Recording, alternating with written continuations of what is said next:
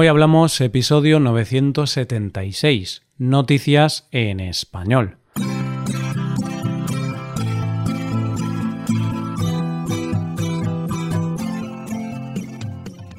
Bienvenido a Hoy Hablamos, el podcast para aprender español cada día. Ya lo sabes, publicamos nuestro podcast de lunes a viernes. En nuestra web tenemos contenido extra relacionado con este episodio. Puedes ver la transcripción completa y una hoja de trabajo con explicaciones y ejercicios que te ayudarán a practicar el vocabulario de este episodio. Este contenido solo está disponible para suscriptores premium. Hazte suscriptor premium en hoyhablamos.com. Hola, oyente, ¿cómo estás? El otro día hablaba con un amigo que me decía que tenía la sensación de que este año estaba siendo más largo de lo normal. Y es cierto que con todo lo que está pasando, nuestra sensación es que el tiempo pasa más lento.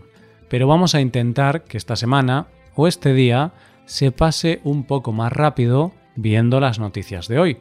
Comenzaremos con una iniciativa para volver a enviar y recibir postales.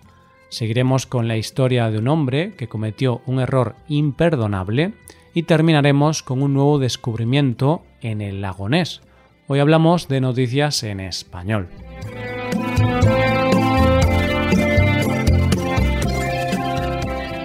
Cuenta la leyenda que hace algunos años, cuando la gente abría sus buzones de correos, no se encontraban solo publicidad de todos los restaurantes de 10 kilómetros a la redonda, cartas del banco, facturas o algún aviso de que había ido un repartidor a su casa pero no estaba. No, se dice que también se encontraban, de vez en cuando, cartas de amigos o familiares. ¿Cartas? Sí, oyente, cartas escritas de puño y letra, que se metían en un sobre donde también se escribía la dirección a mano, se le ponía un sello, se enviaba y solo había que esperar que la otra persona lo recibiera. Por ponerte un ejemplo, sería como los emails de hoy día o incluso los WhatsApp, solo que en vez de ser inmediato tardaba unos días y estaba en papel. ¿Te lo puedes creer?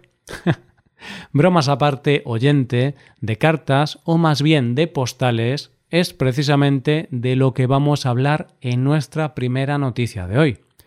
Seamos sinceros, oyente, por mucha época digital en la que vivamos, a todos se nos pone una sonrisa especial cuando abrimos el buzón y vemos que alguien nos ha mandado una postal o cualquier cosa.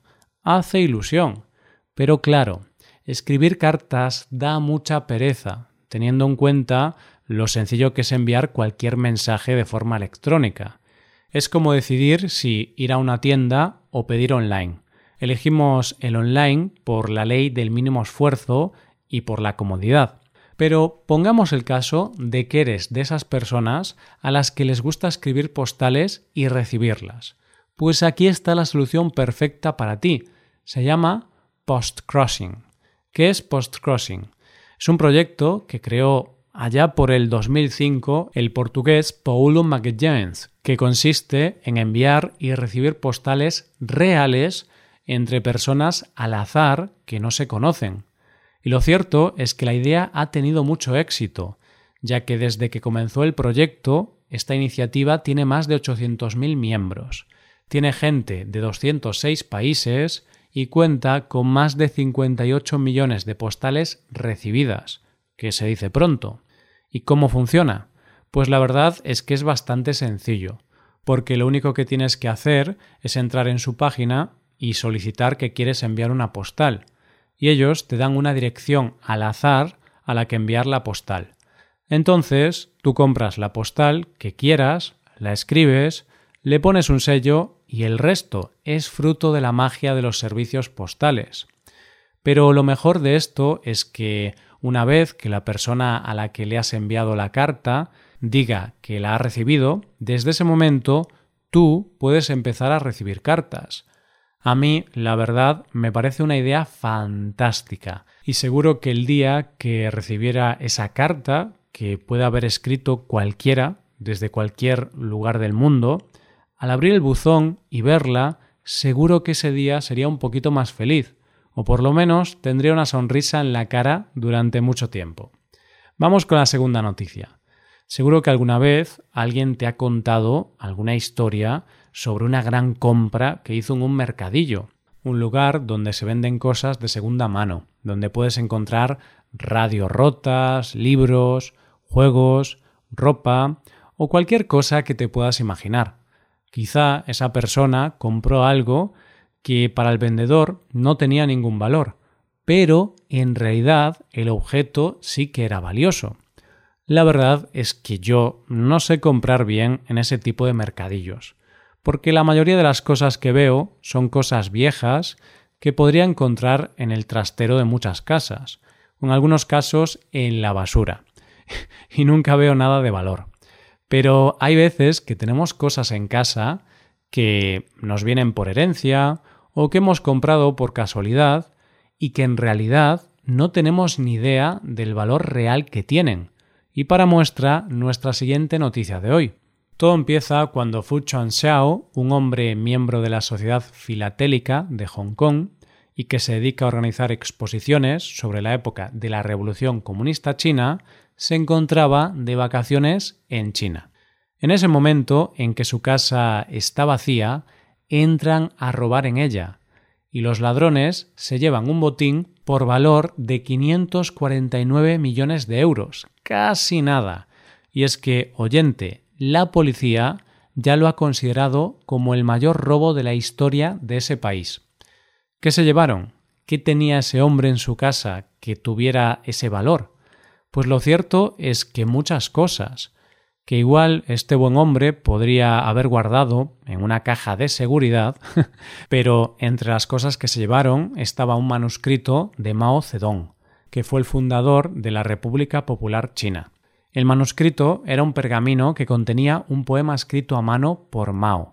Medía dos metros de altura y está valorado nada más y nada menos en 252 millones de euros. Pero el protagonista real de esta historia es un hombre de Hong Kong del que no ha trascendido el nombre, pero que compró el manuscrito de Mao por unos 54,9 euros. Parece ser que los ladrones no eran conscientes del gran valor de ese manuscrito, y el hombre, con lo poco que había pagado, pensó que era una falsificación. Pero la historia no acaba ahí. Cuando este hombre quiso guardarlo, al ver que medía dos metros, decidió partirlo por la mitad para que así fuera más fácil. Total, era una falsificación de unos 55 euros. ¿Qué más da partirla en dos? Pero un buen día este hombre se entera por las noticias del robo del manuscrito de Mao y piensa, ¿qué he hecho? y no es para menos, acababa de romper un manuscrito valorado en 252 millones de euros. Aún así, el hombre acudió con sus dos mitades a las autoridades para contarles su historia y lo que le había pasado. Y la verdad es que no me quiero imaginar la cara que se le quedó ni a este hombre, ni a las autoridades, ni al hombre al que le habían robado. Pero lo cierto es que puede que este hombre sea el que ha derrochado más dinero en un solo segundo, el tiempo que tardó en romper el manuscrito en dos. Llegamos a la última noticia del día. ¿Existe el monstruo del lago Ness? Esa puede ser una de las grandes preguntas que se ha hecho, se hace y se hará la humanidad, y de la que posiblemente nunca encontraremos la respuesta. ¿O sí? Y es que, oyente, nuestra última noticia es que puede que hayan encontrado una prueba de que Nessie, que así se llama cariñosamente al monstruo, es real y existe. ¿Lo han visto? no exactamente. Te lo cuento y así tú decides qué conclusiones sacar. El lago Ness es un sitio con gran turismo y una de las grandes atracciones es dar un paseo en barco por el lago, con la única esperanza de ser los primeros en ver al monstruo. Una de esas empresas es la regentada por Ronald Mackenzie, que en su barco lleva incorporado un sonar de última generación que capta todo lo que pasa en las profundidades del lago. Pues bien, La noticia está en que en uno de esos viajes con pasajeros, el radar captó algo a 170 metros de profundidad.